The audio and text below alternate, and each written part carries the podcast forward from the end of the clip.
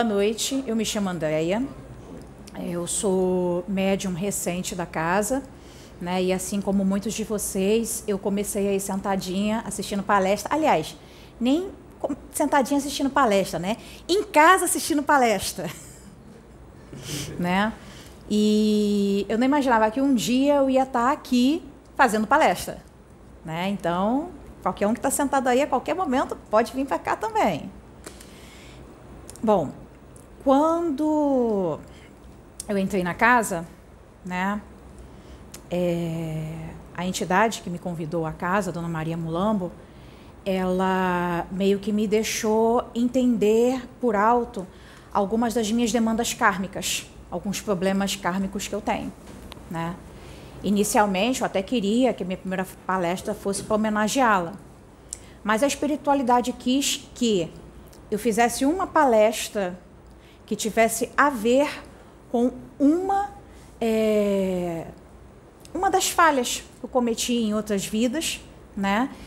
E que essa palavra que vai ser pronunciada e vai ser emitida agora, ela possa ser correção para mim e para todos que aqui estão e para todos que vão assistir hoje ou em qualquer outra zona de tempo futura, né? Esse livro chegou na minha mão de um jeito que entre a razão e o coração.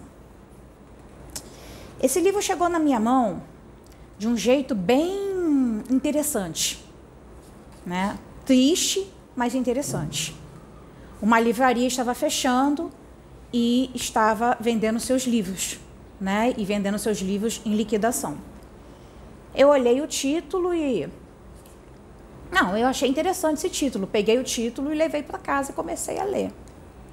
E eis que eu senti aquela silente voz interior dizendo: É isso aí que você vai palestrar. Não, mas, não, não, você vai palestrar isso aí. Não, não, não.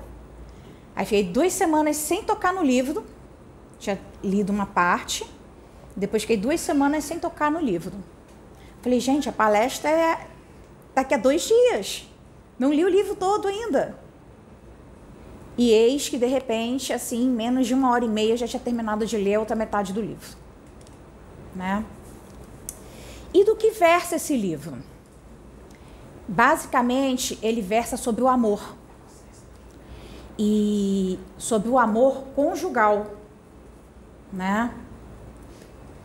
Sobre o amor conjugal. Né? De que jeito? Bom, nós estamos aí no mundo de provas e expiações e esse amor conjugal que é citado aqui nesse livro, ele mistura prova expiação, sacrifício, almas afins, e tudo isso é como pano de fundo o evangelho, né? Porque hoje em dia as relações estão muito banalizadas. As pessoas acham que casam, descasam, moram juntos e separa e vai ter um filho, um filho em cada, em cada porto, por assim dizer, e acha que isso está tudo bem. De acordo com a lei divina, isso não está tudo bem. Porque quando nos colocamos em um compromisso com outro ser humano, isso vai muito, isso é um compromisso, é uma sociedade que você faz com outra pessoa para que você possa corrigir suas faltas e suas falhas e a pessoa também. E como inicia essa história? Essa história aponta três personagens principais e tem alguns personagens que se relacionam com esses personagens principais. Kemi, que é um, um jovem advogado, Isis, que é uma mulher um pouco mais velha, e Enon, que é o marido de Isis. Kemi e Isis se conhecem e surge, pensam bem, Isis é esposa de Enon. E é apresentada a Kemi e vem alguma coisa do passado no coração dela. Ela não sabe o que é, mas um amor muito profundo, uma coisa muito intensa dentro do coração dela. Ela não, não, eu sou casada, eu não posso sentir isso. E automaticamente o Kemi também sente alguma coisa semelhante por ela, né? e fica todo mundo assim muito discreto. Isis é uma mulher espiritualizada, que busca a casa espírita, que estuda, que tenta se aperfeiçoar como ser humano e é casada com o Enon, que é o total oposto dela. Ele não liga para espiritualidade, só liga para dinheiro, é um homem até assim, um pouquinho grosseiro, né? não, não liga para família, é um homem assim muito complicado. E por algum motivo o Isis se sente em débito com Enon. Ela tenta sempre ser uma boa esposa, tratá-lo bem, ser uma esposa fiel, uma, uma esposa é, dedicada, leal, e Enon não corresponde a, aos esforços de Isis. Automaticamente o Kemi aos poucos vai aumentando esse sentimento e entre os dois surge, né, esse sentimento que aflora, mas esse sentimento não sai do platônico. Até porque Isis, ela se mantém muito firme naquilo que ela considera o dever moral dela, de não é, de não trair os votos do matrimônio, inclusive reminiscências do passado dela. Kemi se aproxima, quer conhecer mais sobre a doutrina, quer estudar um pouco mais sobre a doutrina, mas claro que não é porque eu quero conhecer e evoluir, né? Que ele quer ficar mais próximo da amada dele, né? Não é assim algo muito altruísta.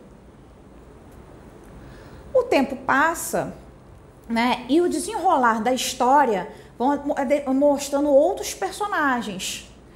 A irmã de Kemi, que tem filhos, né? Amigos, né? O filho da própria Isis com com o Enon, que é um menino que é muito bem cuidado pela família.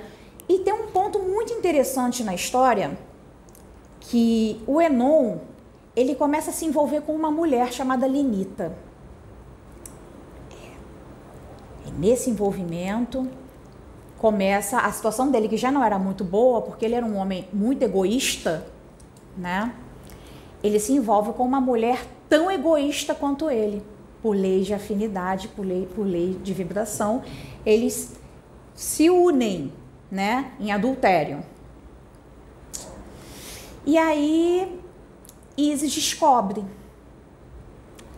Tem esse lado que a Isis descobre e tem um lado em que a Lenita está fazendo magias de baixa vibração para manter o Enon junto a ela. E ela vai fazendo o Enon se endividar. E vai puxa carro do Enon, e puxa casa do Enon, e puxa dinheiro do Enon, e o Enon só afundando, só afundando. E o homem ficando cada dia mais preocupado, o homem cada dia mais píssico com o que está acontecendo. Porque assim, em casa ele é o marido provedor, ele é aquele cara que é o certinho, né? Acha as coisas da espiritualidade uma besteira e ele fica vulnerável aos ardis do mal. Pois é. Ele infarta. E nisso que Enon infarta, Isis sabe que ele é um homem infiel. Isis permanece com ele. E em meio a toda essa história, há idas e vindas do Kemi. O Kemi viaja, vai para a Alemanha, fica um tempo na Alemanha, volta da Alemanha, aquele sentimento vai crescendo e o Kemi, ele quer porque quer ficar com a Isis. Só que a Isis se sente em débito com o Enon. E aí é que entra os compromissos e os tipos de casamento que nós podemos ter na terra de provas e expiações. Primeiro, as uniões acidentais. Uma união acidental. Ih, achei fulano bonitinho. Ih, fulano é bonitinho e tal. Oh, sei lá, acho que vou casar com fulano. Assim, do nada, assim, sabe? Uma coisa aleatória, assim. Vou casar com fulano. Ah, fulano tem dinheiro. Vou lá casar com fulano. Na união, ou o seguinte, vou unir nossas famílias aqui. Vai, fulano vai casar com ciclano. São uniões que não são uniões que têm o um amor por base tem sempre interesses menores, interesses mesquinhos dentro disso. Por que acidentais? Porque muitas vezes essas pessoas não estão programadas para ficarem juntas. Tá? Inclusive, quando tem pessoas que fazem amarração umas para as outras e consegue é, amarrar aquele indivíduo, consegue amarrar aquela, aquela mulher, aquele homem e tal, acaba criando esse tipo de união. Porque é uma união extremamente negativa, em que você tira a pessoa da sua senda encarnatória. E quando você retira uma pessoa da sua senda encarnatória, você incorre num grave crime. Porque uma única pessoa influencia a vida de dezenas, centenas e talvez milhares de outras pessoas que estão em volta. Então, quando você tira o livre-arbítrio daquela pessoa, você prejudica a evolução daquela pessoa, a sua evolução, a evolução de muitas outras pessoas que se relacionam com aquela pessoa. Né? Temos as uniões de provas, né? Prova, expiação, né? Que vemos e convenhamos é bastante popular no planeta. né? Você tem sempre alguma coisa para resgatar com alguém, você sempre tem alguma coisa para resgatar com aquela pessoa. E tá lá você lá, junto com um ser de luz. Você também ser de luz, porque se você tá ali, tá vibrando junto, você também tem seus, seus débitos, os seus karmas também. Tem as uniões sacrificiais, que é quando um espírito mais evoluído não quer perder é, o contato com aquele outro, com aquele outro ser, tem carinho, afeição e quer ajudar a evolução daquela pessoa. Né? Nós temos as almas afins, que são unidas por laços de amizade e de amor. E nós temos o matrimônio transcendente. Esse matrimônio transcendente, esse é super, super raro no planeta ultimamente. A gente tem que dizer o seguinte: é, os acidentais, os provacionais e os sacrificiais, eles são os que estão em maioria, sendo que os acidentais, os provacionais, são a maior parte das uniões que nós temos neste mundo, neste planeta hoje em dia, né? Então, então onde entra a situação, né, em que eu me refiro a em que eu me refiro à união entre, entre a Isis e o Enon, né? Vocês pensam assim, ah, ela é uma mulher muito certa e muito direita moralmente, né? Provavelmente é sacrificial. É sacrifício, se tornou sacrificial porque ela evoluiu. Mas na realidade eram provações era uma união de provacional, tá? De provações. Por que, que era uma união de provações? Porque houve o passado em que ela cometeu um, um grave erro em uma época remota, né? Qual é a relação de Kemi com Isis? Kemi também cometeu erro com Isis em outra vida, Isis também errou junto com Kemi. E aí está Isis tentando se resgatar com Enon, com Enon e ama e ama a Kemi. Por isso que é entre a razão e o coração. Ah, mas o Enon é um cara tão ruim, não foi um, não tá sendo um bom marido. Nós podemos, né, chutar, né, divorciar do Enon, né? A doutrina não proíbe. A doutrina espírita não proíbe. O divórcio, é, inclusive, inclusive está na Bíblia. O divórcio ele existe na dureza dos corações. Ninguém é obrigado a conviver com quem não está suportando. Todavia, como Isis é uma mulher que buscava de forma muito sã a doutrina, e ela participava de reuniões mediúnicas, ela procurava se instruir junto aos espíritos mais evoluídos. E esses espíritos mais evoluídos, eles aconselhavam a ela sobre a curva perigosa do destino. que, que seria uma curva perigosa do destino? Aquele momento em que é o tudo ou nada, aquele momento em que você pode evoluir ou cair. Essa é a curva perigosa do destino.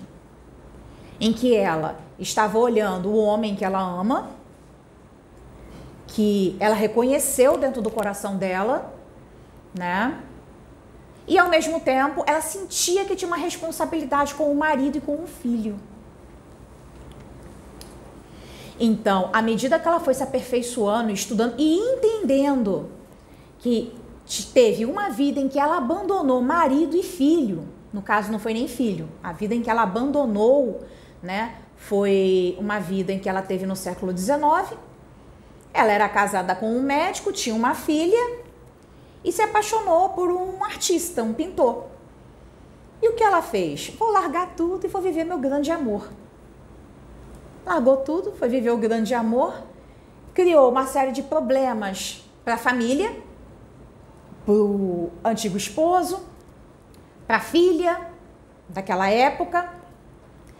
E depois ela foi viver uma vida realmente terrível, porque era uma mulher que vivia uma vida razoavelmente boa e ela começou a viver numa situação de quase miséria. E nessa vida, ela foi apresentada a doutrina espírita por um amigo, né? Que ela passou a ter, né? Assim que o, o amado dela morreu, ela ficou sozinha e aí criou-se, teve-se uma amizade com um, um, espírito chamado Victorien, que inclusive esse mesmo espírito que é o que aconselha ela no resgate da sua prova, nos tempos, por assim dizer, atuais, né, no caso do livro, né? E ele apresenta a ela a doutrina. E ela se arrepende, por quê? Porque assim, é, ela fez tudo de um jeito muito impensado. E do jeito impensado que ela fez, ela feriu vários corações que estavam em torno dela. E ferindo a, a si mesma. Então ela retorna no tempo presente, né? Mais ou menos sabedora do que aconteceu, pelas bocas do espírito evoluído, né? e ela resolve concluir a prova dela como dá. Kemi e Isis têm duas vidas que são mostradas. Claro que não são só duas vidas que eles tiveram juntos, porque a gente consegue ver no livro, né, que eles têm uma estrada muito mais ampla e muito mais pavimentada do que apenas duas encarnações. Houve uma vida em que eles eram é, donos de tapetes no Marrocos, né? E o Kemi era um vendedor e ele tinha que vender esse tapete, ele tinha que vender os tapetes em algum lugar. Acontece uma situação que ele volta totalmente, que ele fica totalmente sem dinheiro. E ele fica envergonhado e não volta para casa. Ele deixa Isis, que na época era uma mulher, uma mulher árabe, né? Uma outra, uma outra nacionalidade, né? É, um outro corpo, uma outra vida. Essa mulher morre sozinha, abandonada. Então nós temos, né, dentro de Isis, o amor que ela tem pelo Kemi e ao mesmo tempo aquelas reminiscências do passado que meio que não dá para contar com ele, né? E aliás, foram duas vidas, porque uma ele perdeu o dinheiro, não quis voltar, e a outra em que ele era um cara totalmente boêmio e irresponsável e inclusive morreu antes dela por causa né, da, da vida que ele estava levando, né, uma vida ruim, doentia que ele estava levando, né. Então, o que que, o que que ocorre, né? Ela conduz esse casamento. O Enon muito obsidiado e sofrendo, que ele já vinha sofrendo muitos ataques das trevas, o livro não é muito explícito nesse ataque das trevas, tá? Mas quem lê e estuda um pouco sobre as mazelas de uma amarração, né, sabe que dependendo da amarração, né, normalmente você pode usar coração, cérebro, né? Então, assim, dependendo da, da, da amarração, né? o órgão daquela, um órgão específico daquela pessoa pode ser afetado. E no caso de Enon, o órgão que foi afetado foi o coração. Por quê? Porque ele imita a mulher egoísta, queria sugá-lo cada vez mais, né? E quando você faz uma amarração, você joga uma pesada carga vibratória em cima do chakra daquela pessoa. E dali você faz uma espécie de vampirismo. Aliás, é um vampirismo. Você faz um vampirismo no qual aquela pessoa está ligada.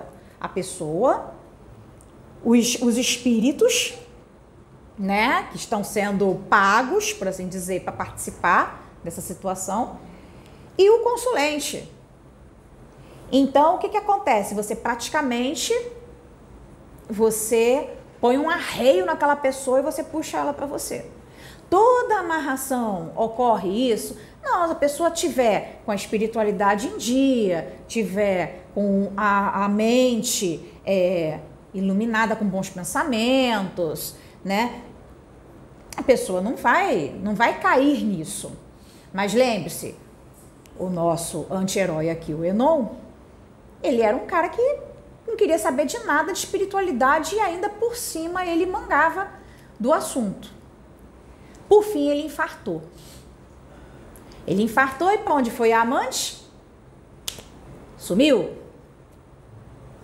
E deixou o Enon lá cheio de dívida. A Isis, coitada, sabendo da situação toda, né? Ela resolveu levar aquela prova adiante. Não estou dizendo que as pessoas têm que fazer isso, não. Dizendo que esta é uma história. Esta foi uma escolha e ela se baseou na espiritualidade. E vocês vão entender mais para frente por que, que esse adiamento da alegria da vida da Isis foi tão importante. Enon sendo cuidado por Isis no momento em que ele mais precisava, e ele mesmo sabendo, Isis não, não conversou com ele, mas ele, com a sua consciência pesada, ele sabia que ele tinha se colocado vulnerável a uma situação como essa. Como eles come... como na cabeça dele, ele não pensou em amarração e nada disso. Ele pensou em, ah, eu trabalhando muito, eu fazendo coisa errada, né? É, comecei a, a, ficar com a pressão alta, comecei a ficar estressado e infartei. O mal tem que ter brecha, gente. O mal não entra sem brecha, né? E ali Isis foi cuidando de Enon. Kemi começou a ficar revoltado. E o antigo boêmio que habitava dentro dele, o antigo boêmio que habitava dentro dele veio à tona. Que era o pintor Pierre, que era o boêmio, é, alcoólatra, fanfarrão. E ele começou a ser ácido com a Isis. Ah, não vai largar, então vou me vingar. Que coisa legal, né? A situação já estava complicada e o cara ainda vai se vingar, fazendo com que a Isis se sentisse numa situação muito triste e desconfortável. Só que o problema da vingança dele é que a vingança dele envolveu mais uma pessoa. Lara, coitada, que entrou de boba alegre nessa história, e ele começou a namorar a Lara só de pirraça para poder atingir a Isis. Ele não gostava da Lara. Casou-se com a Lara assim mesmo, falou na cara da Lara que amava outra mulher, só não especificou que mulher era essa, né? E viveu alguns anos bem infelizes e se compensando no álcool e se enchendo de negatividade. Isis, como era uma pessoa, uma mulher, né, afeita ao evangelho, sabedora dos seus compromissos e assumiu esses compromissos, por mais porta estreita que tenha sido a escolha dela, ela, ao mesmo tempo que ficava muito infeliz pelo homem amado, ela, no entendimento dela, ela via que aquele momento era importante para o Enon se abrir e poder evoluir. E de fato, Enon começou a corresponder a esse amor ágape e esse amor filos, né? O amor ágape, que é o amor divino, né? E o amor filos, que é esse amor fraterno que Isis devotava a ele. E aí ele foi se remir do, das suas faltas, né? E começou a querer aprender o evangelho, começou a querer participar de coisas assim, de, de ações mais evoluídas, né? E ele mesmo se arrepende. E ao final, né? Olha o spoiler, mas vamos ter um spoiler agora. No final ele morre. Mas ele já morre uma pessoa mais esclarecida. Ele já falece com uma outra visão de mundo. Ele falece grato. Ele falece elevado. Ele falece evoluído. Ele falece com amor no coração. Ao mesmo tempo, Isis, que engoliu vários enormes sapos pela vida dela, ela sentiu que ali ela concluiu a missão dela, que era um casamento provacional e se tornou um sacrificial. E ao mesmo tempo, é, ela engolindo aquilo para ela, né? E o filho conseguindo entrar em medicina e tal. E ao mesmo tempo, o Kemi no sofrimento dele. Né? Porque ele se divorcia e ele segue aquela vidinha assim, só vive para dinheiro. Aí agora ele é o cara que não aceita a doutrina. Ele não aceita a doutrina porque eu tentei usar a doutrina para chegar até a minha amada, mas a minha amada não veio até mim. E não é assim. A evolução, a gente não evolui para poder estar com o outro. A gente evolui pela gente. No nosso coração, a gente pode até saber que aquela pessoa é parte de nós. Mas ela não pode ser o fim último do abraçar uma escolha espiritual. Ela não pode e não deve ser o fim último. Porque buscai o reino de Deus e todas as coisas vos serão acrescentadas. E nesse, nessas idas e vindas, espíritos foram encarnando nessa família. Reencarnando nessa família. E um espírito chama muita atenção, que é Pérola, que era a Perla numa outra encarnação, que era a filha que foi abandonada pela Anne, que é Isis nessa. E Pérola, né, tem uma antipatia profunda pelo tio Kemi. Olha só, as duas pessoas nasceram numa mesma família e era uma criança que tinha uma antipatia profunda. Mas o tio Kemi queria ser um bom tio. Ele queria se redimir. E nesse mesmo centro foi aconselhado que eles fossem afastados um pouco, pelo menos até os sete anos da menina, porque essa menina ela tinha uma saúde relativamente frágil e que se ela ficasse toda hora nervosa, né, com a visão do tio, que na realidade havia sido responsável pela destruição da sua família de outrora, essa menina ia entrar num magnetismo desordenado e iria começar a ter doenças, né? Então, esse a família afastava essa menina do tio. E esse tio se sentia mal, porque o Kemi não podia estar com a amada, o Kemi estava no, no alcoolismo, e o Kemi queria, sentia dentro do coração dele que ele tinha que se consertar com a sobrinha. Mas não exatamente se consertar, ele queria estar perto da sobrinha.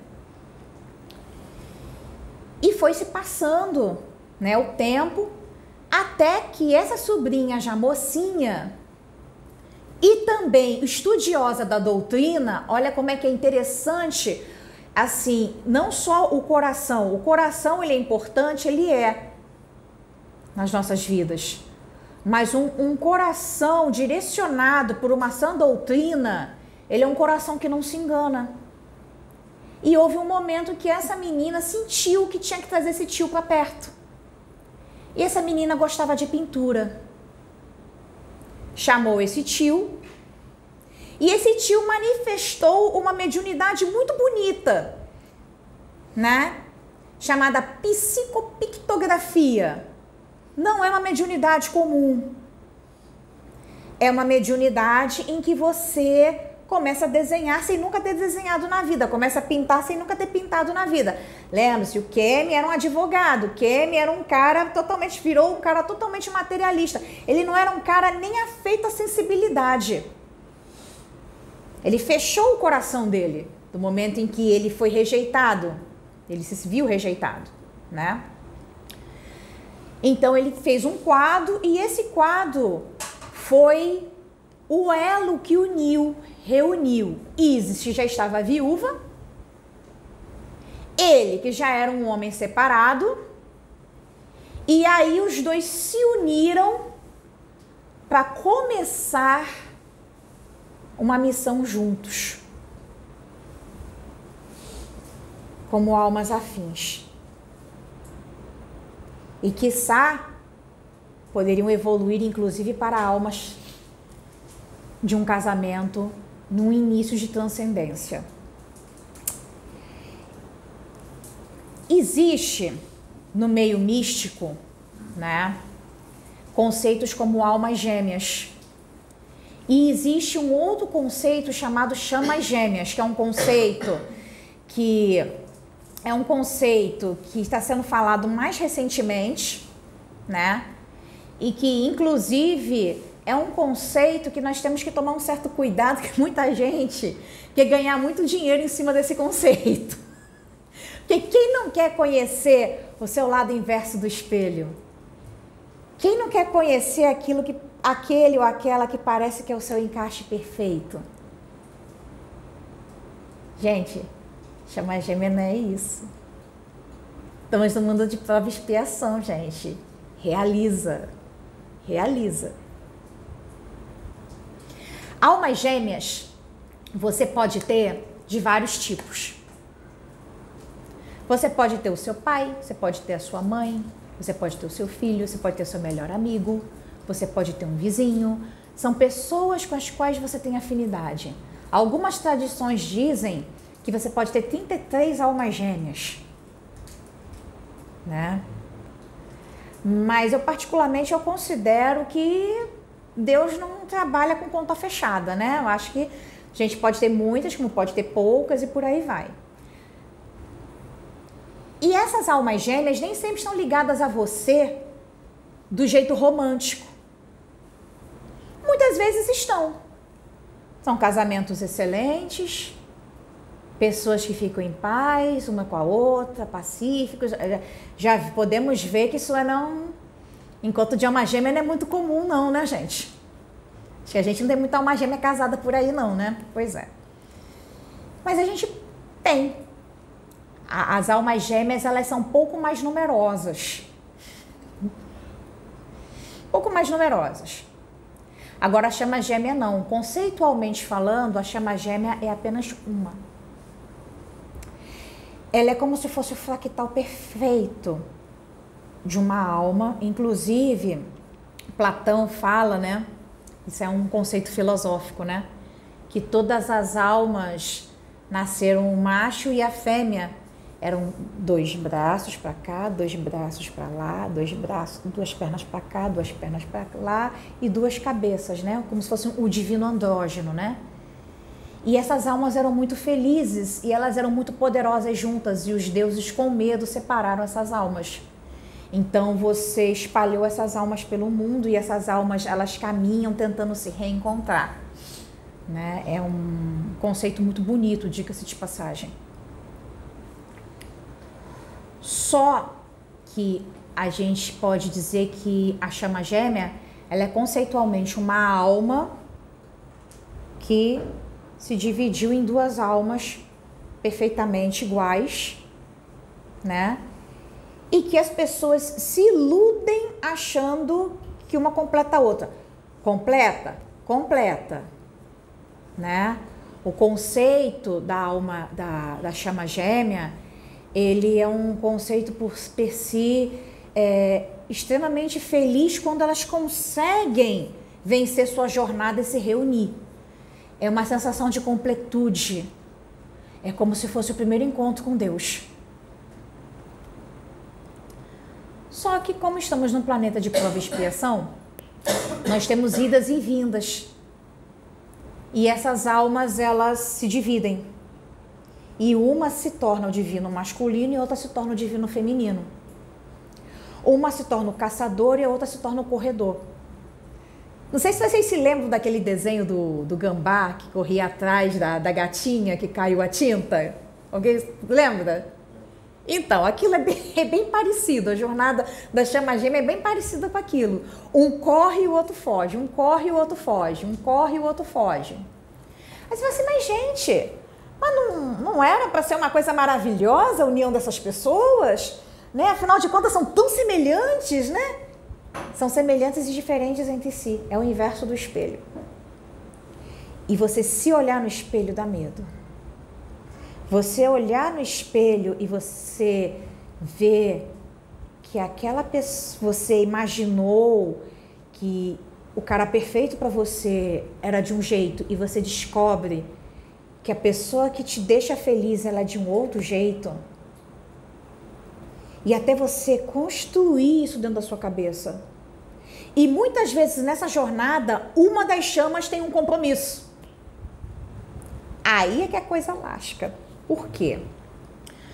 Porque não é interessante para a espiritualidade que a chama que está com um compromisso se desfaça do compromisso adquirido como se o outro fosse uma roupa suja. Ah, meu Deus, achei minha chama gêmea. Tchau, fulano. Você tem karmas, você tem questões, você tem problemas na sua vida. Você tem débitos com outras pessoas. E uma coisa que não é desejável para esse tipo de união é, é a situação de ocorrer. Aliás, para nenhum tipo de união, tá, gente? Porque o adultério é uma coisa que é uma, é uma atitude que prejudica o, o, qualquer tipo de união, qualquer tipo de resgate, qualquer tipo de prova, qualquer tipo de missão que as almas possam ter entre si. Porque você cria um, emaranha, um emaranhamento energético que é extremamente desagradável. Porque fica aquela coisa, e quanto mais baixa a vibração você está, mais os espíritos sem luz estão em torno de você, mais vampirismo, mais a possibilidade de doenças físicas, mentais, é, emocionais, é, ações erradas, errôneas. Mas, particularmente, nessa jornada de chama gêmea, é pior. Por quê? Porque chama gêmea não são dois patinhos na lagoa que ficam tocando os biquinhos. Chamas gêmeas elas são chamadas a evoluírem juntas, a trabalharem juntas por um bem comum. Ah, então as chamas gêmeas é um, um, um super-homem com uma mulher maravilha. Ah, não, calma, gente. Às vezes a pessoa, às vezes quem encontra a sua chama gêmea, né? O pastor encontra uma obreira, os dois são chama gêmea, aí é uma igrejinha pequena. E eles estão lá, na, naquela comunidade, eles estão fazendo a missão deles. Como você pode ter chamas gêmeas, é, casais de sábios. Na Índia tem vários casais de sábios, né? A gente poderia dizer que, não sei a fundo a história, né? Mas possivelmente eram chamas gêmeas, porque eram pessoas que trabalhavam juntas em prol de outras, em prol da evolução daqueles que estão consigo, daqueles que estão no entorno. Então não existe nada pior numa jornada de chama gêmea do que você cometer o erro que todo mundo comete, especialmente se você já tem a consciência um pouquinho mais evoluída. Só que o que acontece? Normalmente, uma das chamas gêmeas tem a consciência mais expandida do que a outra. Então a gente acaba tendo o quê? Uma chama gêmea que quer muito estar com o ser amado, que nem o caso da Isis, com o Kemi, mas tem um Eno, um Enon no caminho. Aí, mas a pessoa é obrigada a estar com quem não, não está afim? Ninguém é obrigado a nada, gente. Livre-arbítrio. Mas no momento em que você sabe que laços te uniram a essa pessoa aqui, o mínimo que pode ser feito é, se vai haver uma ruptura, se há uma ruptura, que essa ruptura seja o mais indolor possível e menos geradora possível de karmas. Porque você está lidando com uma ocorrência que não é comum, que são dois espíritos que vieram fractais de uma mesma espécie de alma, de uma mesma alma, que estão juntos numa missão em comum para guiar, amparar e acolher outras almas. E como é que é isso? Ah, eu vou lá, desfaço do outro de qualquer jeito e sigo. Não é patinho na lagoa. Tanto que tem muitas idas e vindas. E normalmente a chama, né, que, que é, porque uma é mais consciente e a outra muitas vezes é encontrada dormindo. Às vezes é encontrada dormindo com a polaridade invertida. Às vezes é encontrada dormindo fazendo um monte de besteira. Às vezes é encontrada dormindo no mal mesquinhez. Às vezes a chama que está dormindo olha para outra e fala assim: Hum. Aí, ó. E essa chama, ela não pode se aproximar. Inclusive, é muito comum o afastamento. E, e, é um afastamento extremamente doloroso. Ah, mas para aquele que é mais consciente, deve ser menos, né? Não, dói para todo mundo. Dói para todo mundo porque aquele que é mais consciente sabe que não pode fazer besteira. E aquele que é menos consciente dói porque o contato com o outro conduz ao despertar. Ah, Andréia, mas todo mundo, todo mundo, o tempo todo nós estamos interagindo uns com os outros e nos despertamos uns aos outros o tempo todo. Mas não é como essa dinâmica.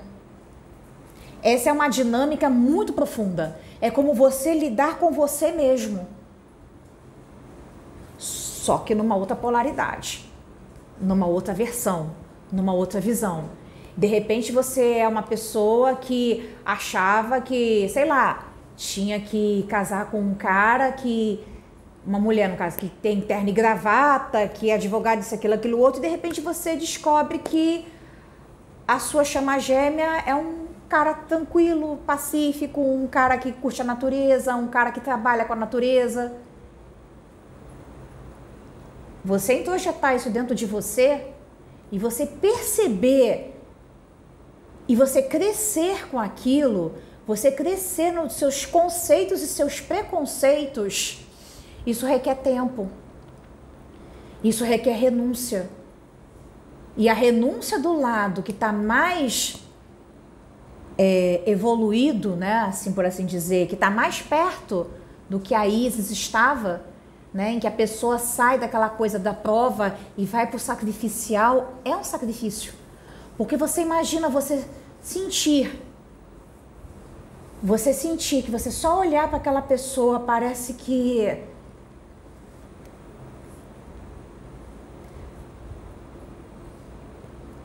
o seu dia se iluminou. Mas aquela pessoa tem que se afastar de você, porque você sabe que você está dormindo. E às vezes você achava que estava desperto e não estava desperto. Estava dormindo, pior que dormindo, você estava em verdadeiro estado de coma no ponto de vista espiritual. Se achando que era grande coisa, e aí você descobre que você não estava grande coisa.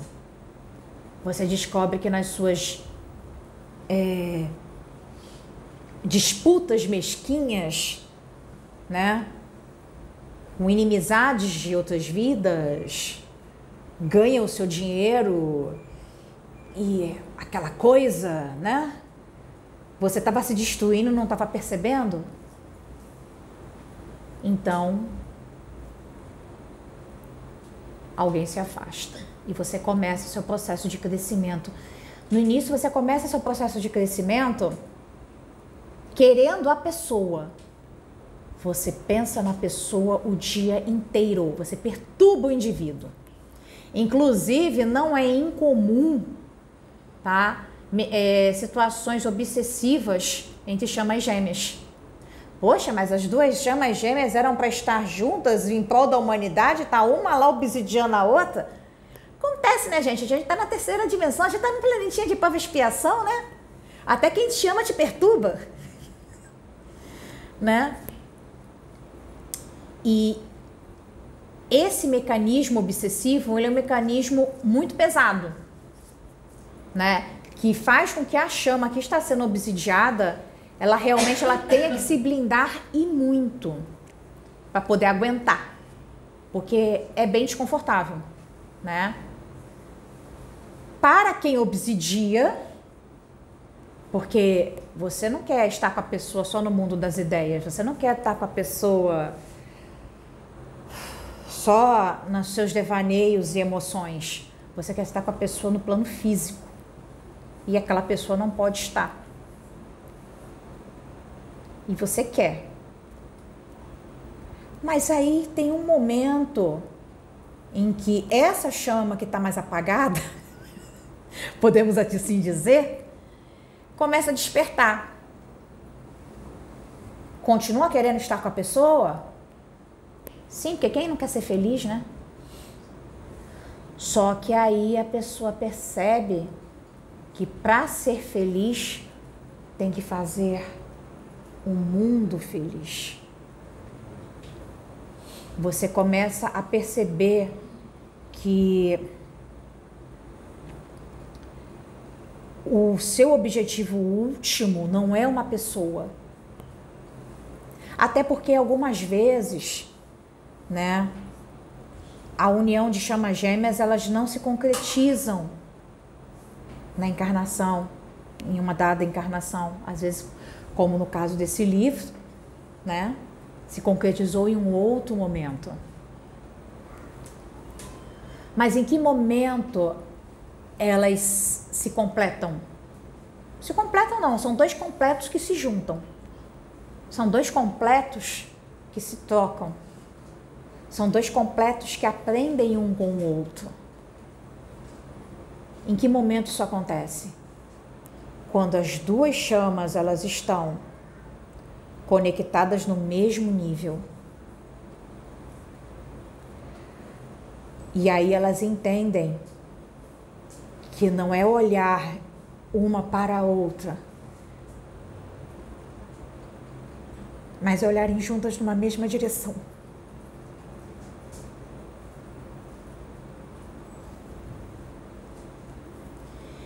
E aí, como é que vai ser daqui para frente, né? Estamos entrando na quinta dimensão.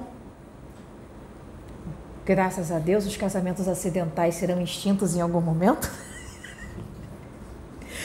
os provacionais, se Deus quiser, né? Vamos, né? Ajustando aí, né? Para a gente conseguir equilibrar, né?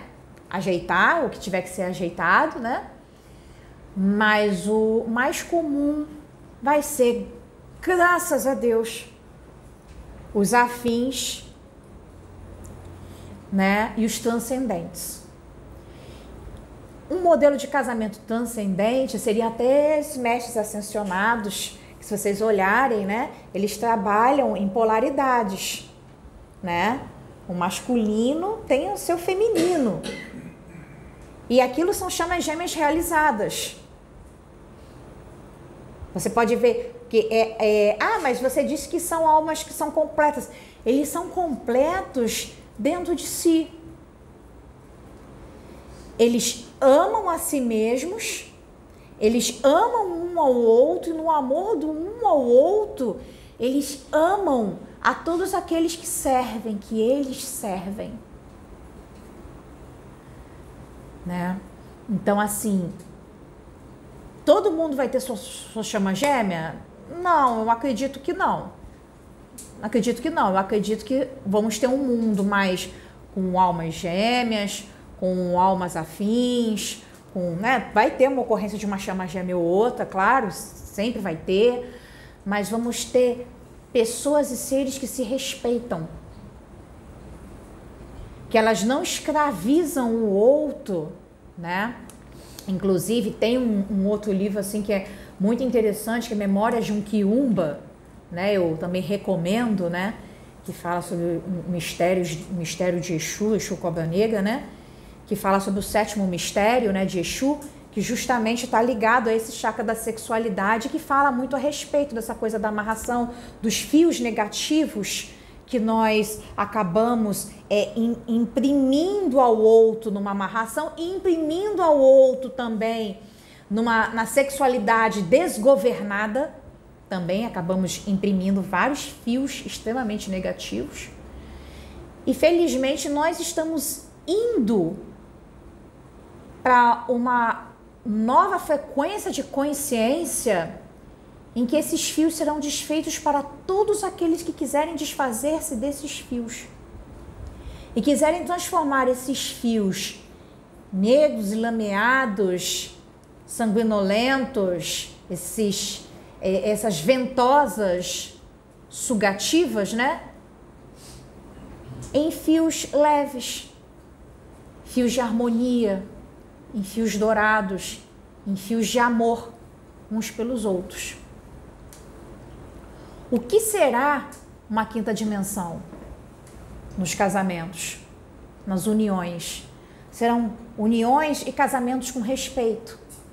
Uniões e casamentos em que as pessoas vão respeitar umas às outras, em que vão respeitar e cuidar de seus filhos, em que os filhos não vão ser usados como uma chantagem contra o parceiro, por exemplo, né?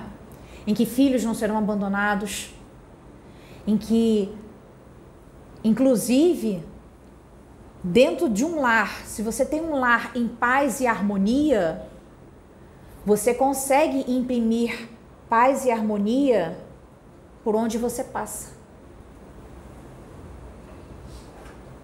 E é isso que nos espera, e é por isso, e é sobre isso que devemos lutar. Né? Eu trouxe essa, eu achei muito interessante quando eu finalmente até terminado de ler o livro, né? E eu já tinha lido a respeito sobre essa dinâmica de chamas gêmeas e tal, né? Enfim, tem interesse pessoal nisso. É, já tinha lido a respeito, né? E sem falar de chamas gêmeas, o livro falou exatamente para você ver. Você pode vivenciar né? Você pode vivenciar o mistério, você pode vivenciar a, a situação, mesmo que você não saiba o nome, mas existe. E aí eu fiz essa ponte, porque essa foi uma ponte muito importante para mim em particular, né? Não justifica, tá? Casamentos, é, relações abusivas, pessoas que estão apanhando, pessoas que estão é, sendo chantageadas, pessoas que estão sendo é, é humilhadas.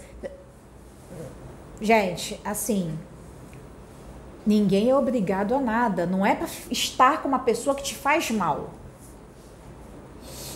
No caso que ocorreu com, né, com, a, com os personagens do livro, havia um todo um intrincado, né? E havia algumas situações que é, elas sustentavam a postura sacrificial e de resgate da protagonista do livro. Agora, situações em que as pessoas estão passando relacionamentos extremamente abusivos, em que correm até risco de vida, por favor, gente também ninguém vai ficar ali arriscando a sua vida, né, fazendo um, um suicídio indireto, né, porque acha, porque é nobre. Ninguém aqui tá tá para se sacrificar a esse ponto, ao ponto de sacrificar sua própria vida. Mas existem questões a serem pesadas na balança. Casamentos em que você é, troca de cônjuge como quem troca de camisa é muito complicado. Casamentos em que uma toalha, claro que ninguém separa por causa disso, mas assim, eu estou exagerando. Uma toalha em cima da cama, vou assinar o divórcio amanhã? entendeu? Uma toalha molhada em cima da cama, você assinar o divórcio. Isso não é aceitável para a evolução do espírito. Porque você não está fazendo apenas um contrato de um papel. Você está fazendo um contrato em que todas as suas zonas de energia estão entrando em contato com uma outra pessoa. Em que você faz um emaranhado energético. E que vocês podem gerar uma terceira pessoa, quarta, quinta, sexta, de cada um, mas uma terceira pessoa. Ou vocês podem gerar negócios, vocês podem gerar empresas, vocês podem gerar uma uma caminhada espiritual juntos. Vocês podem gerar várias coisas nessa interação energética. Então não é interessante. Porque se você tá aqui, aí você vai para lá, você vai para cá, você abre, sai com um, sai com outro, sai com outro, você começa a ter aquele emaranhado. E você não sabe com quem a outra pessoa esteve, com quem o outro esteve, com quem o outro deixou de estar. E aí a gente tem esse mundo bagunçado, esse mundo joinha que a gente está agora, que a gente está doido para ir para a quinta dimensão, que a gente está achando muito joia, está na terceira, né? Não, ninguém aqui está achando joia. Então, o que eu quis deixar aqui é um recado assim claro de que no final, né, independente de qual seja a sua união, o amor ele deva prevalecer. Ele deva se colocar como fim último, mas não porque assim, nós confundimos muito o amor, né? Eu acho que um grande problema da humanidade é que a gente anda meio que confundindo os chakras, né? A gente acha que o, amor é o que a gente está sentindo lá no básico, no umbilical, né? O amor é aqui e aqui, né? Tudo bem, a gente tem que sentir lá alguma coisa no básico, no umbilical, né? Porque, né? A gente está aqui nesse mundo, a gente tem, né? Que tocar energia e tal. Mas não é só isso. O que está acontecendo agora com a mudança da vibração do planeta é que quem está disposto a entrar nessa vibração está começando a ficar muito mais leve. E os chakras estão girando muito mais rápido. Então estão ficando meio naquele vinde a minhas criancinhas, sabe? Você está começando a ficar com o corpo mais leve. E os chakras estão girando mais rápido. E a energia está subindo com maior frequência as pessoas. Então, as pessoas que estão conseguindo esclarecer suas mentes, seus espíritos, nesse sentido, elas já começam a se afastar desse tipo de situação. Porque são pessoas que, quando elas caem, a queda é muito ruim. Porque a perda de energia é muito maior quando você abre parte da sua consciência.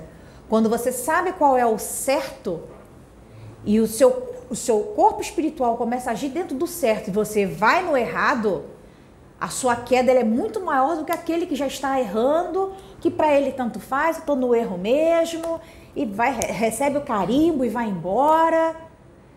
A queda muito pior é a queda daquele que já viu a luz. Então, as pessoas que estão sentindo essa mudança e estão começando a entender alma gêmea, chama gêmea, estão começando a se relacionar, ou que já encontraram. Então, é bom que se economizem de ligações livianas. Porque essas são as ligações que vão conduzir muitas pessoas para fora daqui. Porque a pessoa tá lá, mundo de prova e expiação, a energia tá lá só no básico, só no umbilical. E aí a pessoa um pouquinho melhorzinha consegue subir lá pro plexo solar. Não, a gente agora tem que subir mais. E é coração. E é a mente. Mas não a mente egoísta, mas a mente divina. Subir, se tornar mais leve. Poder tornar nossos corpos mais leves nossos espíritos mais leves. Porque aqueles que não quiserem passar pelo fogo alquímico e não quiserem sair do nigredo em que se encontram, do chumbo, e transformar esse chumbo em ouro, vão ser lixiviados para fora. Então, o recado talvez mais importante é: você vai encontrar alguém, você tem alguém, você ama uma pessoa, você sente que aquilo está além. O seu fim último não é uma pessoa. O seu fim último é algo maior. E quando você tocar esse algo maior, todas as coisas são acrescentadas. As uniões acontecem. E aí nós vamos ter um olhando para o outro com a energia lá presa no básico. Não. Vamos ter um ao lado do outro olhando para frente e energias expandidas lá no coronário. Então esse é o recado que eu quero passar para vocês, né? Para todos, né? e na melhor estilo médico cura-te a ti mesmo, né? Porque reforma íntima é sempre necessário. Vamos botar lá a questão da reforma íntima, né? E quando vocês sentirem alguma coisa, vocês estiverem muito afogueados e tal, usa um pouquinho a razão. Respira. Porque não é só sobre você. É sobre você e Deus e sobre você uma outra pessoa e sobre você e uma imensa teia. Porque à medida que nós entrarmos na quinta dimensão, nós vamos entender, sentir e participar dessa teia em nós. A minha energia toca dela, dela toca a sua. Nós estamos tocando a energia de todos que estamos aqui no Toros, que é uma energia que nós temos só que nós não temos a consciência do quanto tocamos um ao outro, mas teremos essa consciência. E nisso vai ser necessário realmente ficar aqui almas afins, almas amigas, almas gêmeas, chamas gêmeas, mas sobretudo espíritos que vão estar harmonizados consigo mesmos e com o propósito de amor do Pai. Gratidão a todos.